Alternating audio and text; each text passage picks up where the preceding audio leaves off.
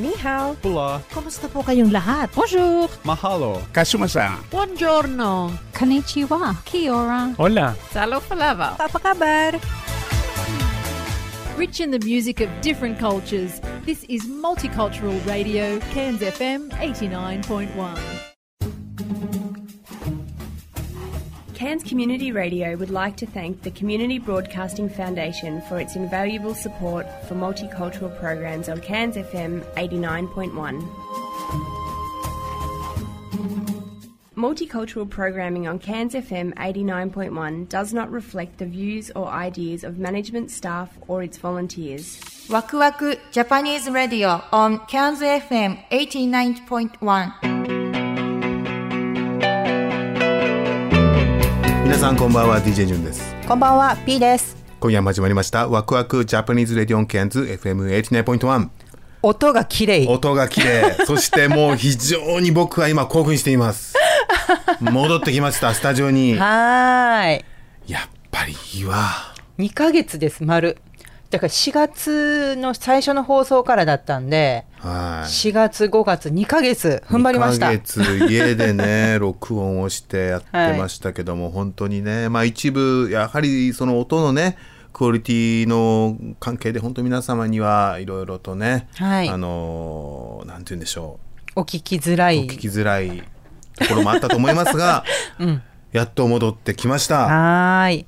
この6月1日というねね。ある意味こうなんて言うんですか霧の深いですよね。はい、うん時ですけども、うん。しかもねその本来は6月12日ぐらいからそのロックダウンの解除次の、ね、段階の解除だったんですが、はい。前倒しで、ん。今日の、まあ、お昼すでにもうなってますけどもお昼はい12時から、うんうんうん。えー、とまず週内の旅行が自由になったそうなんですよ。これはすごい前進。これは大きいですよ。私たちブリスベンやゴールドコーストに行けちゃうみたいな。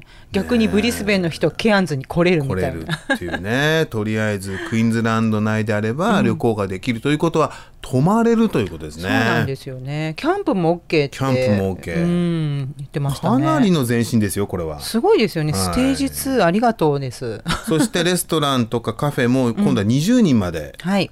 OK ということで、うんうんまあこれまでね10人でしたっけ？そうですね。だ10から人ということで。小さなカフェとかだったら20人ぐらいしかテーブルがないところとかも結構あるのでもうそういうところはもうオープンみたいな感じですよね。うんまあというわけでね、うんあのーまあ言ったらば世界の状況とは随分と違うわけで、まあ、クイーンズランドは特にもう感染者もいないので、うん随分とね大胆なロックダウンの解除になってるわけですけどもね。はい。はい、まあこれから冬に向かうのでね、まあそこはまあ皆さんまあ基本的な免疫をしっかりと維持しつつそうですねもう手洗いをあの観光し、はいまあ、1.5メートルのソーシャルディスタンスも守るようにというふうに言われてるのでそれも守りつつですね。ですね。うんうんというわけで、まあ、とりあえず、うんはいまあスタジオ戻ってきましたということで。はーいご報告まで先にお伝えしたかったです。本当にありがとうございます。ありがとうございます。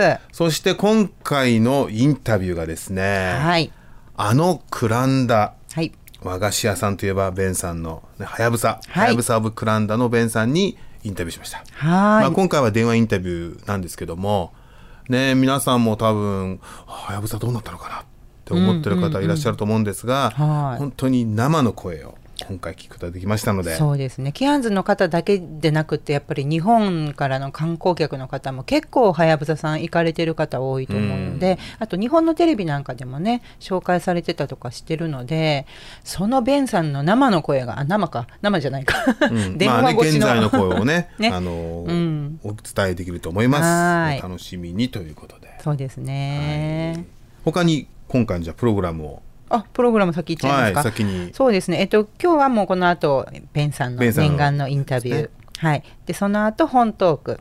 そしてパーマカルチャートークとなっております。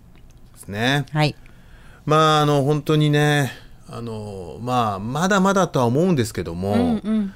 なんかねこなんか天気が良くなったっていうのもあるかな。やっぱり2週間前にね1週間ほぼ雨だった時あったじゃないですか、うんうんうん。あの時がなんかねすごく自分自身も結構精神的にしんどくて、ただでさえ家出れないのに雨かいみたいなね 感じはあったんですけども、ね先週ねちょっと自然の中にね行ってきたっていうのもね。それでね本当にその先週のね確か日曜日かな、急に今度晴れてもうはい本当に気持ちのいいあのね、うん。雲一つないうん。晴れが、うん。晴れ間があって、うんうん。でその週にじゃあということで、えーコロナ以降初めてテーブルランド行ってきたんですよね。はーい。で、まあ、かつてよく行ったイーチャム湖バリン湖をね行ってきたんですけども、うん。まあ、バリンの方はその隣接のね有名なあの湖に面したカフェがあるんですがそこはまあ閉まっていたんですけどもね、はい。あのその脇にある、え2本のパインツリーっていうね、あの本当に必ず行くんですけども、はい。なんでしょうね。あのまず緑が深かったね基本的うに。ーん。もうギリスハイウェイを登っていくときにこんなに緑が深いのってうーん。あったのかなっていう。まあねあの長雨の後だったってそうなんですよね。いうのもね逆にその長い雨があったっていうのもあるしもしかしたら一部の方が言ってますけどももう世界的に飛行機の量が減ったこととまあいろんなねあの二酸化炭素が減ったということでひ今すごい勢いであの自然環境が良くなってるっていうね、なんかインドのあるところから何十年ぶりにヒマラヤが見えたとか、はいはいはいあのすごいあの空気がきれいになってるっていうのがあるのかなってちょっと思うぐらい、うんうんうん。まあ本当に青々としているなって思って。でその青々としたところギリスガーッと上がっていってまあバリンコについて。でその日本のまあパインツリーを見る途中がまたねこうちょっとした森になってるんですけどもね、はいはいはいはい。もうすごく極上でしたね。本当に。はい。でその後、えーイーチャム湖に行ってね今回イーチャム湖一周してきたわけですけども、はい。極上でしたね。極上。こんなに空気がきれいで、うん。水もきれいで、はい。そのなんていうんですかねあの森の香りだうん。2ヶ月ぐらいいなかったからなの余計なのかもしれないですけども、うん、でも自分自身もありますよね。自分自身もこう森の中に入れてなかったっていうのがあるので。うん。あーそれあるかもしれないね。うん。森は変わらなくても自分こっちが変わってるっていう可能性は高い森自体もね 行けなかったからね、はい。あのそもそもほら。そうなんですよね。あの2週3週間ぐらい前かな、んうん。ひ150キロとかねなっうんうんうんうん。て初めてっていうのもあったんで本当に2ヶ月ぐらい行ってなかったですもんね。そうですね。うん。なんで本当にしかも人が本当にいなかったので、うん。もうありがたくて、ね。いいのっていう。ありがとうございます状態。ね今日からま OK あそうにでしょうね。なったんで。うん。うん本当により多くの方に行ってもらいたい気持ちもありますから、はい。でこれでキャンプがねもう解禁になったので、そうですよね。多分もう六ね今月オー末かストラリアらね人にとってキャンプってのはもうこれある意味もう聖域ですから、そうですね。スクールホリデーこれが解禁。もうすごいですよ。ねスクールホリデーいつでしたっけ？6月の6月末ぐらいからですね、うん。もう子供たちが今からもう目をギラギラとさせて自然に身を沈めるぞっていう。はいねところですから、うん。はい。まあこれで、えー今までねずっと行きたかったケープトリビュレーションも行けるわけですし、うん。まあ泊まれるわけですからまあ技術的には行けたんですけどもねそうですね。泊まれるという。そうとお泊まりがね。はい。はい。なかなかできなかったねいやー本当にこれであれですよ。モスマンゴージも行ける、うん。イニスフェールも気軽に行ける。気軽に、気軽ですか？うん、疲れたら疲れても帰んなきゃいけないっていうのがね、まあね。はい。そういうのがありましたからね。そうですよ。んうんうんうん。本当にね。か。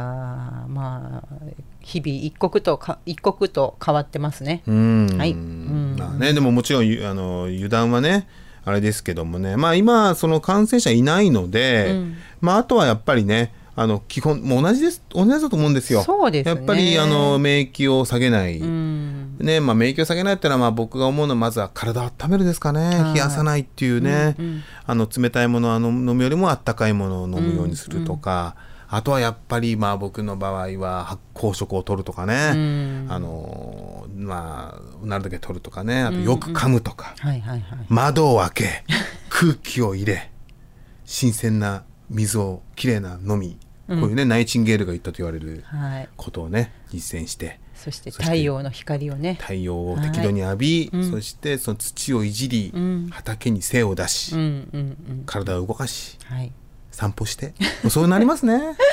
すごいシンプルですよね。シンプルですね。というわけで今週もよろしかったら最後までお聞きください。ワクワクジャパニーズレディオ on CANSFM89.1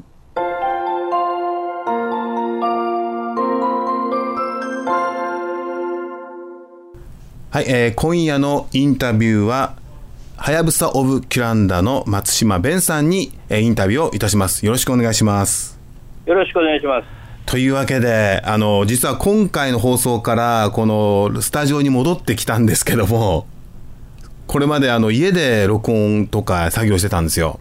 でこの記念すべきケアンズのラジオ局に戻ってきてからのインタビューをもうキュランダといえばベンさんと言ってもいいんじゃないかというぐらい僕の中ではすごく大切な場所なんですけども、えーやっと今日、まあ、インタビューということでよろしくお願いします。よろしくお願いします。じゃあまず簡単にですね、まあ、まあ知らない方いないと思うんですけども、あの、自己紹介、簡単によろしいでしょうか？え、はい。えー自己紹介って言っても、生まれた時から言うんでしょうか。いや、あの、まあ、例えば、今、どはいういうことやってるかっていうぐらいで。ああ、ははいい、はい、あ、皆さんこんばんは。えーはやぶさオブクランダ。あキュランダって皆さん言いますけど、クランダの人間はクランダって言うんですね。あの、うん、方言かもしれないですけど、こっちが正しいと私は信じてるんで、はやぶさオブクランダと言ってます。えーそこで、あの、約6年半ぐらい前に、あのー和菓子屋を始めました。なんで和菓子屋かっていうと、やっぱり、この、今まで人がやったことないようなことをやりたかった。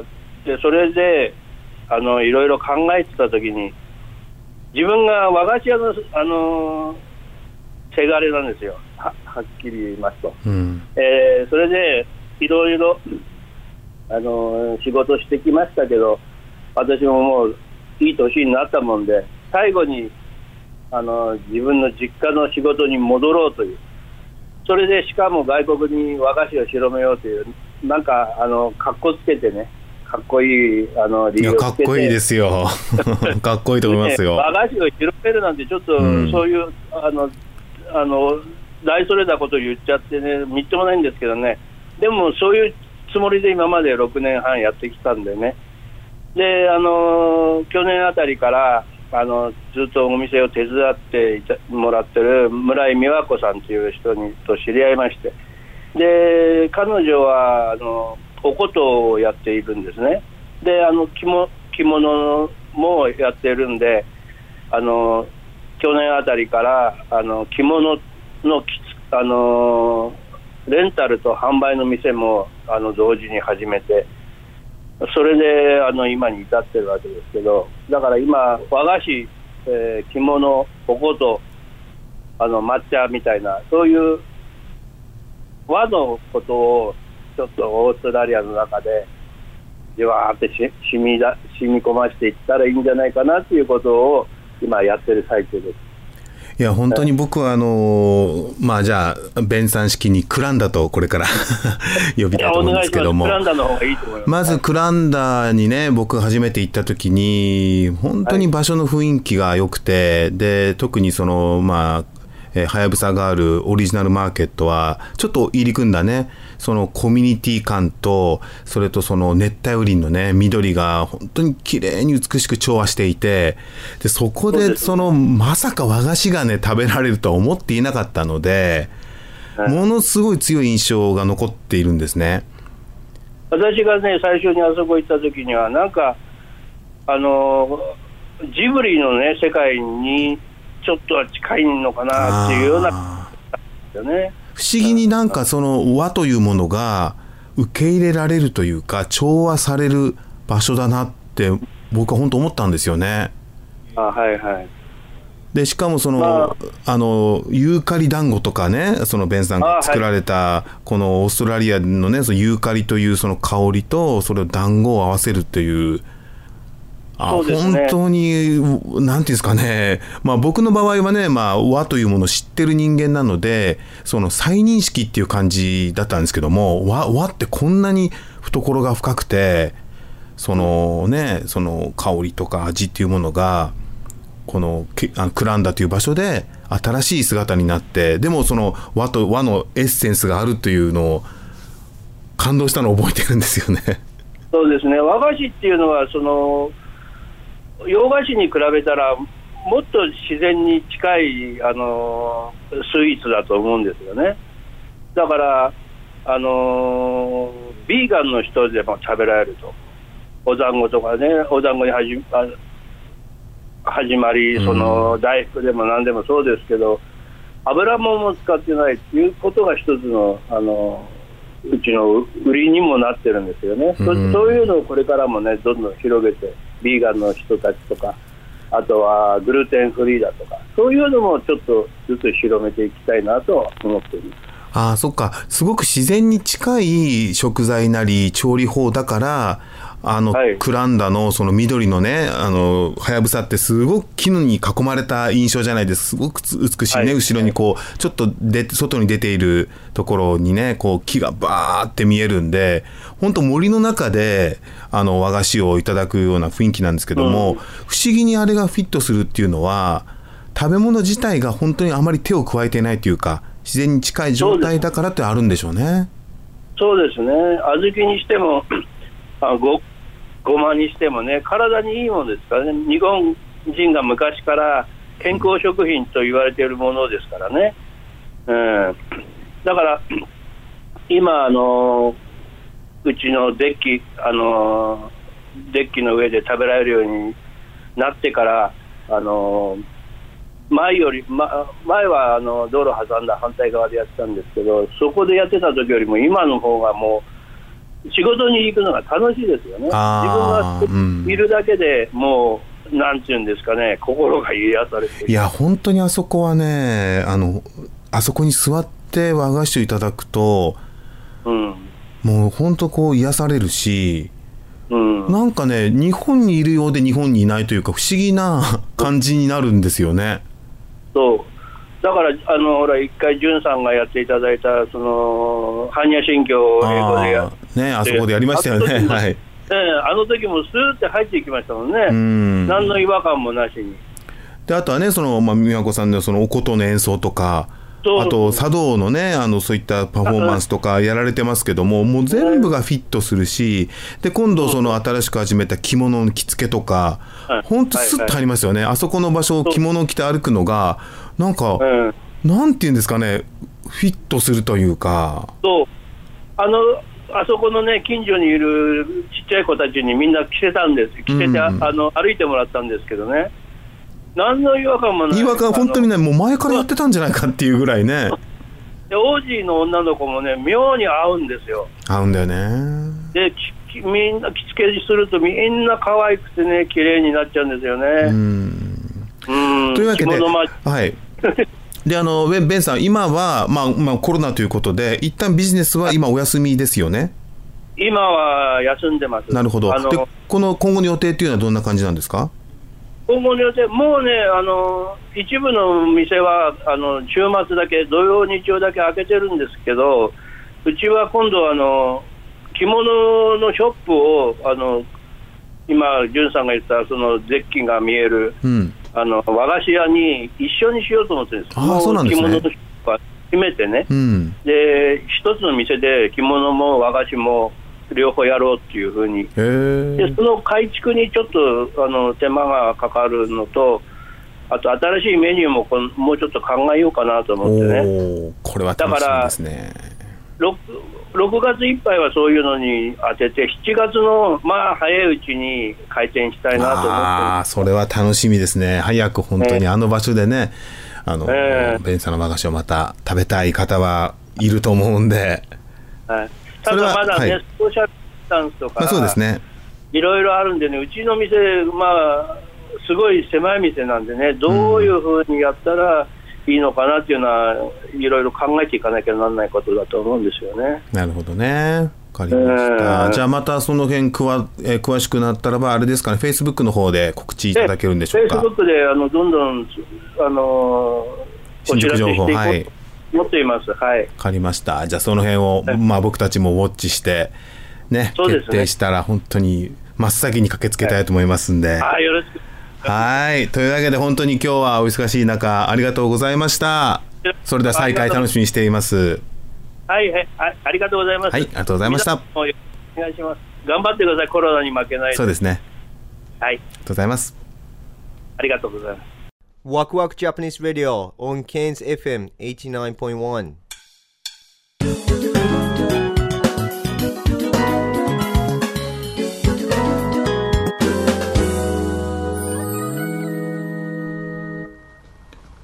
順とトミンゴの本トークカコンだけ。はい、というわけで始まりました。はい。さあ、今週はどんな本が飛び出すんでしょうか？楽しみですね。どんな本でしょいう？かやー、そうですね。ちょっとなんかもうね、緊張しちゃってね、ゆっくり、なんて言うんでしょう。ちょっと気分緩めたいですよね。心の中だけでもね。ですね。ということでね、今日、今週は、えーと、こちらの本に頼りました。人間の煩悩、佐藤愛子さんです。すごいの持ってきたね。佐藤愛子さんじゃないですか。佐藤愛子さんですよ。96歳でいらっしゃるんですよ。すごい。ねえ。もうパワフル、パワフルおばさんって感じだけど。パワフル、パワフルおばあちゃんか。すごい方ですよね、彼女は。ねえ、本当ですねうん。激動の人生を生きてきた佐藤さんによる人生の醍醐味を説いた、こちらも幻冬初心書から出ています。あの、コンパクトなね、新書サイズの本でございます。でもね、これ18万部。これ、今私が手にしてる本で18万部だから、そこはもう20万部以上いってるんじゃないかな。すごい売れてるみたい。はい。はいです。悩みの量こそが人間の深さ。すごいね。もう90何歳生きてる方に言われるから、こう、言葉の重みが違うね。違いますね。だから人人間は面白い。この方、あの、ね、何度か結婚されて、で、2番目の旦那さんだったかな。あの、すごい旦那さんの借金を背負って、で、執筆しながらっていう感じでね、生きてこられた方で、本当にいろいろ、酸いも甘いも経験されてる大先生ですね。でですね、この佐藤愛子さんの、まあ、人生にまつわる言葉を短いものから、ちょっとね、1ページ、2ページぐらいのものまで、すごくね、集めた一冊なんですね。えーとね、あ、じゃあ企画もんですか？それとも書いてるのは愛子さあん小物かな？あ、あの、言葉は全部愛子さんので、ああ、なるほど。あ、自分のかつて言った言葉を持ってきて、はい。解説的なって感じですか？集めてありますね。そして、えっと、この佐藤愛子さんって言ったら、あの、人脈、周りにいらっしゃる方々も結構そうそうたる方が多くって、うん。なんでしょう、こういう関係もすごくね、やっぱ、なんだろう、三輪明宏さんとか、遠藤周作とか、なんかもうそのあたりの、ウォーっていうような方々との の仲がね、よくてらっしゃったから、やっぱりあのー時々ね、対談の部分も入ってるんです。あ、あとピーコさんもね、仲良しみたいで、ピーコさんと愛子さんの対談の部分とか、あと、田辺聖子さんと愛子さんの対談の部分とか、うん。そういうのをちょっとこう、なんて言うんでしょう、切り取って、継ぎはぎ、ヒットして、一冊が出来上がっています。すっごく面白いです。あのーすごくね、うん人生、今大変な方ね、たくさんいらっしゃると思うんですけれども、それぞれに。うん、なんかちょっと心が、そんな中で心がふっと軽くなるような、あのーエッセイ集というんですかね、これ人生論。ちょっとヒントが詰まった一冊ですね。何か他にありますか？何か。なんかね、ちょっと一個気に、すごいいいなと思ったのが、なんかね、待ってください。はい。じゃじゃじゃじゃん。人生とは男と女とは子供とは長寿とはいろいろ書いてあってなんかその感謝の気持ちをどれだけ持てるかっていうようなことも書いてあってですね今日一日親切にしようと思う。今日一日明るく朗らかにしようと思う。今日一日謙虚にしようと思う。今日一日素直になろうと思う。今日一日感謝をしようと思う。この5つを紙に書いていつも見える場所に貼って毎日見ること。とあるんですがね、うん。多くの人はこれを読んであのあじゃあ実行しようと思うじゃないですかうん。しかしこの5箇条を実行してはダメですえー、書いてあってつまりあの実行するっていうかこれを意識して実行すると失敗しますっていうことなんですね。であの人間って潜在意識と顕在意識とあるじゃないですか。うん。でこれをあの例えば毎朝復唱するとします。今日一日親切にしようと思う。はい。でトイトイレに入るたびに言うとします。でそれをあの言ったら忘れるというか手放すというかもう潜在意識にすり込んじゃう。で、えっと、思考の力であ親切にしなきゃと思ってやっちゃうと失敗するよっていう感じの、うん、ニュアンスのことが書かれていてねこれは深いよ。深いですよね。深い深い深い。すごくでも言ってることわかる。あの、やっぱり、なんだろう、感謝するっていうのも、うん感謝しなきゃって思った瞬間、なんか違ったものになるよね。違いますねそうなんですよね。ありがとう、ありがたいって気持ちってさ、なんか内面からじわっと出るもんでさ、あ、感謝しなきゃって思うと、なんかそれってなんか、もうすでに違うものになってるような。なってますね。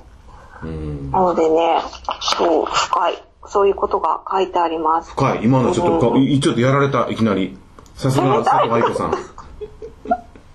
さすが90、96歳 ?90、うん。96歳90をこ超えられた、うん。ね。やっぱね、うん、すごいですね、うん。これをやってるとまあね波動も上がっていくでしょうしね。幸せなことがどんどん起きるんじゃないかなってなんかね、でもその話を聞くと、改めて、その、今までの社会、いわゆるその西洋文化ってさ、はい。やっぱりその、りあのー効果とかさ、意味とかさ、そういうものありきで行動することって多いよね。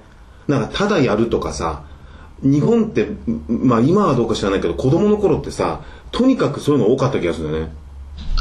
なんか、外に出て、ああの、自然の中で遊んできなさいとかさ、なんでっていうのはない。ただ行くとか。体操をするとか、あと挨拶は必ずするとか、それなんで挨拶をするのっていう感じじゃなかったよね。とにかく、なんかこう、例えば手を合わせるとか、いただきますをするとか、うん。え、なんでいただきますするのって、そういう文化ってやっぱり、なんか、現代的というか、西洋的というか、なんかやっぱり東洋的な考え方だと、その、やなんつうんだろうね、その、とにかくやるっていうね、うん、やる、やることでなんか感じるとかさ、あの、例えばその、あの、例えばイチロー選手が必ずさ、バッターボックスに入る前に必ず同じその、なんていうの？その、プロセスというかさ、あるらしいのね。その型、型っていうのかな。あはいそういうのってさ、やっぱり日本的なんかその型から入るっていう。別になんで型をやるのっていう、なんか理由にないし、別にそこに理由を求めてやってるとも思えないんだけど、うんなんかすごい、今その愛子さんのを聞いて、ああ、なるほどなと思いましたよ、本当に。ねえ。そうですよね。でなんか他もう一個私ちょっと好きなとこがあったんですけどちょっと今探せないんですけど、うん。あのーなんかこの方やっぱりそのいろいろ苦労して本当に苦労して人生今まで来られていてでもそのそれらがあったからこそあの感謝できたりなんか頑張ってこれたり苦難があったからこそ頑張ってこれたしもしその苦難がなかったらもう本当のほほんとしてあのダメな人間になってたかもしれないっていうような感じでうん全て起こったことに感謝されてたんですね。なんかその、うん、もうなんて言うんでしょう達観っていうかそのもうね全てを受け入れる人生全てを受け入れるっていう姿がおーやっぱり素晴らしいなって思ってはいいやでも本当さそれまさに今の状態がそうでさ今の状態がね本当にもうあの感謝の気持ちも全く持たなかったらこんなしんどいことってないと思うけど逆に例えばこういう状況だからこそ人の優しさが身に染みるってのもあるよね。すごい染みますよね。本当にうわ例えばそのトイレットペーパーがないって言った時にさあもしあれだったらトイレットペーパーあげるよってもらうとさうわなんてなんていい人なんだろうと思うけどね。こんなの今だからっていうのもあるじゃない逆に。はい。うん。だからそのそこ今だからこそ人の本質が見えたりその優しさを感じられたりっていうことですよね、うん、なんかあの実は大変ではありますけど素晴らしい時代になったのかもしれませんね。変わっていってるのかもしれませんね。そうですね。はい、というわけで今週も、あの、ちょっとこの佐藤愛子さんの方は非常に気になりますね。これは本当におすすめです、はい、はい、ありがとうございました。それではまた次回まで。ありが。とうございます。ワクワク Japanese Radio on Cairns FM 89.1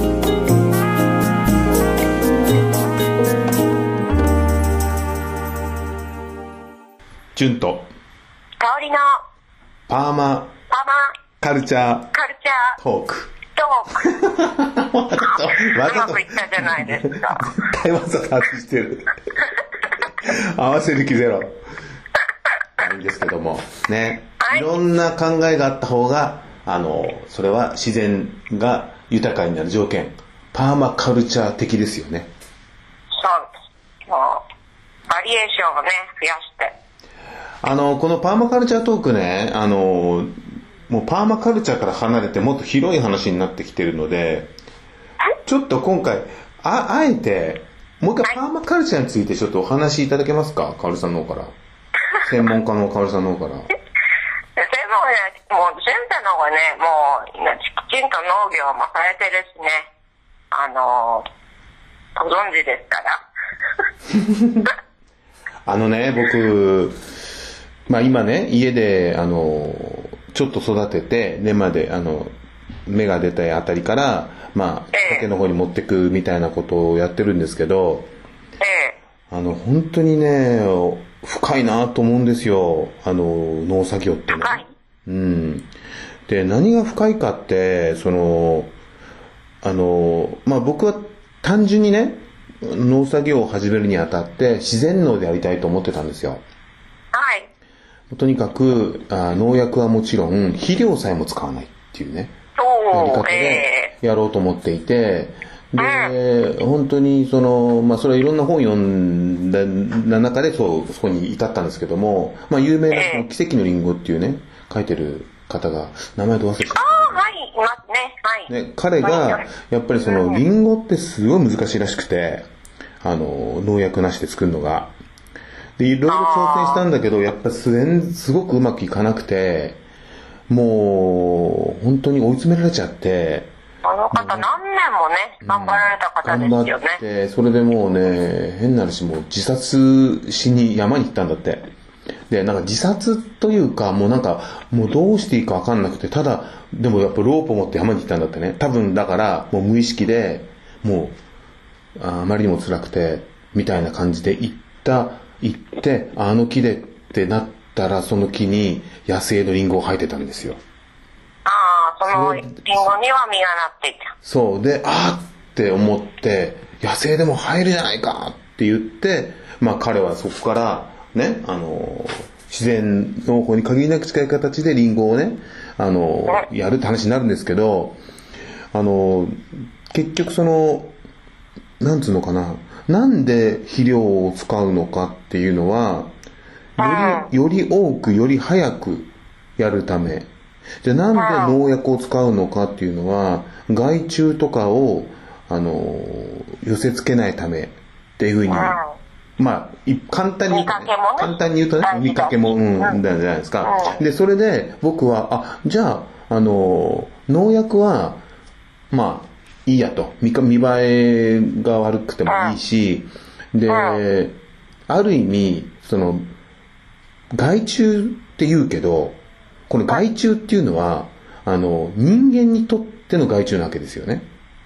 自然の中では害虫じゃないんですよ。ね、そうですよね。コロナもそう。うん。コロナ、コロナ入ってきた。また戻っちゃう。だから、その、まあそうなんですよ。あの、というのも、あの、もともと、その、まあこの話がちょっとまた膨らんじゃうんですけど、土の話なんですよ、要は。土。土が、あの、ちゃんとした状態であったらば、野菜育つんですよ。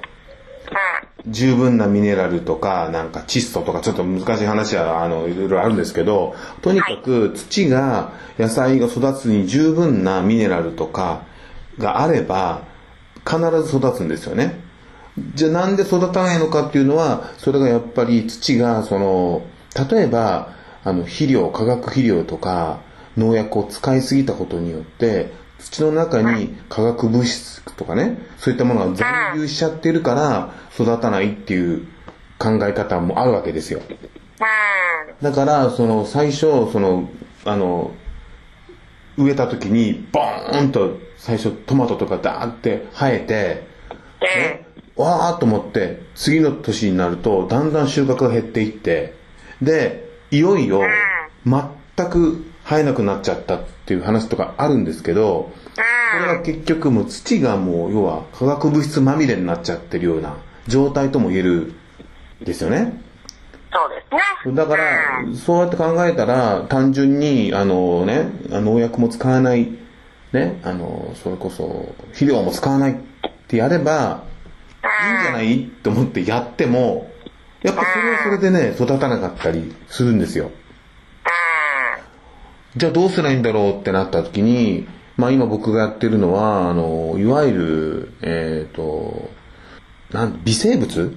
の力を、そうですね、あの、例えば玄米の溶き汁とかをちょっと発酵させて、それ希釈してやったりとか、まあいろいろやってるんですけど、あと EM 菌って言ってね、あの、聞いたことあります ?EM 菌って。はい ?EM 菌って聞いたことあります？でもね、知ってます。中学生の頃にあの、勉強会行きましたね、私は。あ、本当？もう、あの先生のことはよく知ってます。なるほど。この EM 菌っていうのはね、あの、知らないか方のために簡単に説明すると、えー、イフェクティブ、えーマイクロオーガニズムズの略で、えー有用微生物群っていう、まあ、簡単に言うと、微生物の中で、あの、まあ、微生物って簡単に分けると2つに分かれるんですね。一つは組成型って言われているものと、あとは腐敗型ってまあ言われてるんですけども、まあ腐敗っていうのは皆さん多分想像つくと思うんですけども、まあ言ったらヘドロとかのね、ああいう嫌な匂いですよね。まあ昔のドブ川とか、そういうあとは物が腐敗した時に発生する生ゴミとかね、あそういうメタンガスがね、メタンガスですね。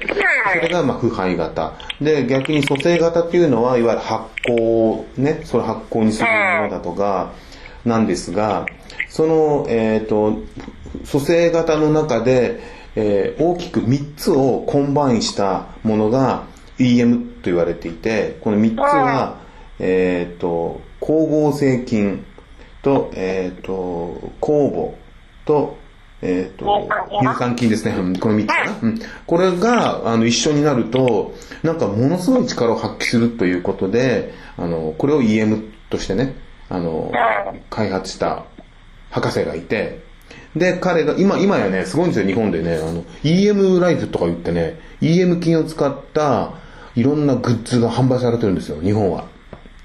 えすごいでしょ。えびっくりしまね。あ、ここまでなったんだっていう、こう。うん。でもね、オーストラリアでも一品買えるんです、EM。うん、ぼかしって言うんですけど、バニングスってあ、おか言ってるんですよ。はい。おかしいね。そう。で、そう、バニングスで売っていて、で、これどういうあの商品かというと、あの、コンポストを、こう、あの、正常化するものとして売ってるんですよ。で、僕はそれを、させないようにする。そうそうそうそうということですね。それを使ってますね、今ね。あの、うん。えー、どうですか？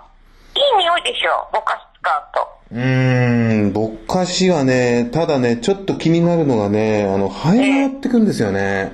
だから、この土を、あの、コンポスト、あのああの僕はコンポストだけじゃなくて畑の土壌にあのそれをかけてやってたりするんだけど、なんかね、あの植物が生えてきてそれをやると肺がすごく来ちゃうからすごくそれがなんか今課題で、やっぱり土の状態の時だけにやってもう作物が生えてきたらそれやめた方がいいのかなとか思ってますね。前も私やってたの、ぼかしを、うん。こう、密閉容器専用のぼかしのね、うん。それで作るんですよ。で、発酵を2週間ぐらいさせてから、もう土に埋め込むっていうシステムで日本ではやってたんですよ。20年ぐらい前ですけどね、私は中学生、もうもっと前か。ああ、そっか、表面にやるから、肺が来るのか。嫌気性なんですよね、基本的に。空気を嫌うから、ラップをしろって上には習って、あ空気をとりあえず遮断して、そこの中で発酵をさせてから、水分を抜いて、それを土に混ぜ込むっていう方法でやってたんです。もう何十年前は。さすが専門家。それはもう、よく知ってます。うちでもうずっとやってたんで。うん。で、僕たちも、あの、もみ殻に EM を混ぜたものを使ってたんですよね。うーん。うん。ただ発酵がまあね、あの早くはなるんですけど、作物的にその、なんだろう、こう、効果がね、よくきちっとやっぱサイエンスなんで、こう、比べないとダメだなとは思ってました。そうだね。うん。使わないものと使ったものとね。うん。そうだね。うん。というわけで時間がやってまいりました。今回は非常にパーマカルチャー的な話題になったんじゃないでしょう今日はね、よかった。か。ではまた次回まで。はい。ありがとうございました。ありがとうございます。ワクワクジャパニーズ・ラディオ on Cairns FM 89.1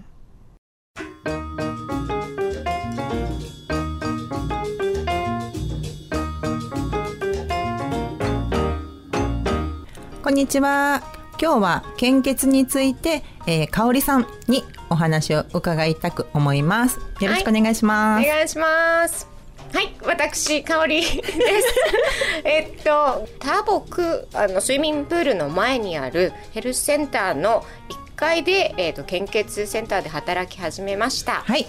えー、と成人あの男性女性50キロ以上で健康な方であれば、誰でも献血できますのであそうなんですね。はい。まあ、あのいろいろねあのクエスチョンには答えてもらうんですけれども、はい。えー基本的には50キロ以上の、えー、と成人の方であれば18歳以上ですね、えーできますので、ぜひ来てください。お日待ち本語でしてます。も大丈夫なんですね。うん、まあ私は日本語では喋れますが、えっ、と基本的にクエスチョンフォームは英語なので、英語で一応理解がある方でなるほどお願いいたしております。はい、わかりました、ありがとうございました。はい、よろしくお願いします。ワクワクジャパニーズ・ラディオ on Cairns FM 89.1今週も最後までお聞きいただきありがとうございました。ありがとうございました。えー私たち、えーワクワクジャパニーズレディオなんですけども毎週月曜日夜7時から、えー1時間やってるんですけども、えーこれはですね CANZFM89.1 が、えーマルティカルチャルプログラムという番組を、えー、だいたい平日の6時から持ってまして約そうですね12ぐらいのエスニックの番組を持っている一つの番組が私たちのワクワクになってます。ちなみにワクワクの前が、えー6時からえー1時間「Excuse My French」というフランス語の、えー番組ですね、フレンチコミュニティの番組。そして僕たちのこの番組の後が、えーこれは2時間にわたって、えークックアイランドのプログラムが入ってます、えーあとは火曜日ですとイタリアとかフィリピン、えー水曜日はタイ、えーチャイニーズサモアイーストンティモール、ラテンアメリカ、インドネシア、PNG、サウスパシフィックと、えーいろんなね、エスニックの番組がありますんで、もし興味ある方はぜひ、あのね、まあ、言葉はちょっとわからないかもしれませんけども、あの、一部英語でね、説明があったりとか、やっぱ一番興味深いのがその国々の音楽が聴けるので、あうん。の、ね、ぜひ。聞いてみてください。で、みんな、えーこのエスニックプログラムは全員、えーボランティアでやってますんで、あの、まあ、それぞれのね、コミュニティが、あの今後続くためにもこの番組が、えー続けられるように皆さんサポートよろしくお願いします。お願いします。Thank you for listening to Waku Waku Japanese Radio on KNZ FM 89.1. Our program is uh, basically on KNZ FM 89.1 so multicultural program. Uh, we, uh, we we every Monday start from 7 p.m. to 1 hours, and before our program we have excuse my French the French program from 6 p.m. and after our program uh, we have a Cook Islands program which is for two hours from 8 to uh, 10 p.m we are part of the uh, sort of big community of multicultural uh, society. It's very important to have multicultural program in the radio, I think. So please support uh, just simply by listening and please share our program to other people. And would you please try maybe other program as well uh, french and Kukaran and also we have italy program filipino program thai chinese samoan eastern timor latin american indonesian png so uh, please tune it just for our community